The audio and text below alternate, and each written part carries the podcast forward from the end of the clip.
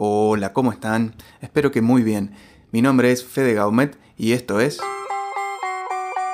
Tecnología artística. Y hoy les voy a hablar de plataformas que ofrecen consumo de radio a través de todo el mundo. Hay algunas de ellas que funcionan a niveles locales, pero otras, de las cuales vamos a ver hoy, tienen una llegada muy masiva y a través de plataformas que son accesibles y absolutamente gratuitas.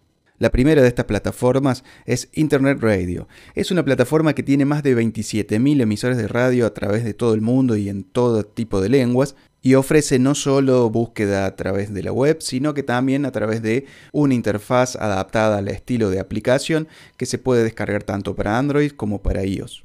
El otro servicio de streaming de radio es Clementine. Este es un reproductor de audio que viene del sistema operativo Linux y a través de la página que lleva su nombre permite instalarlo obviamente en Android pero también en iOS. Alguno de ustedes se acordará de Winamp, Winamp, esa aplicación que fue el mítico reproductor de audio, pausado en sus actualizaciones pero luego relanzado, también permite disponer a través de su interfaz para Android y para Windows del acceso a cualquier tipo de radio. También el famoso TuneIn es el sistema que más países abarca y con una variedad de programación e idiomas que lo pone en popularidad por encima de cualquier otro tipo de streaming. Sin embargo, quiero hacer una especial detención en Radio Garden.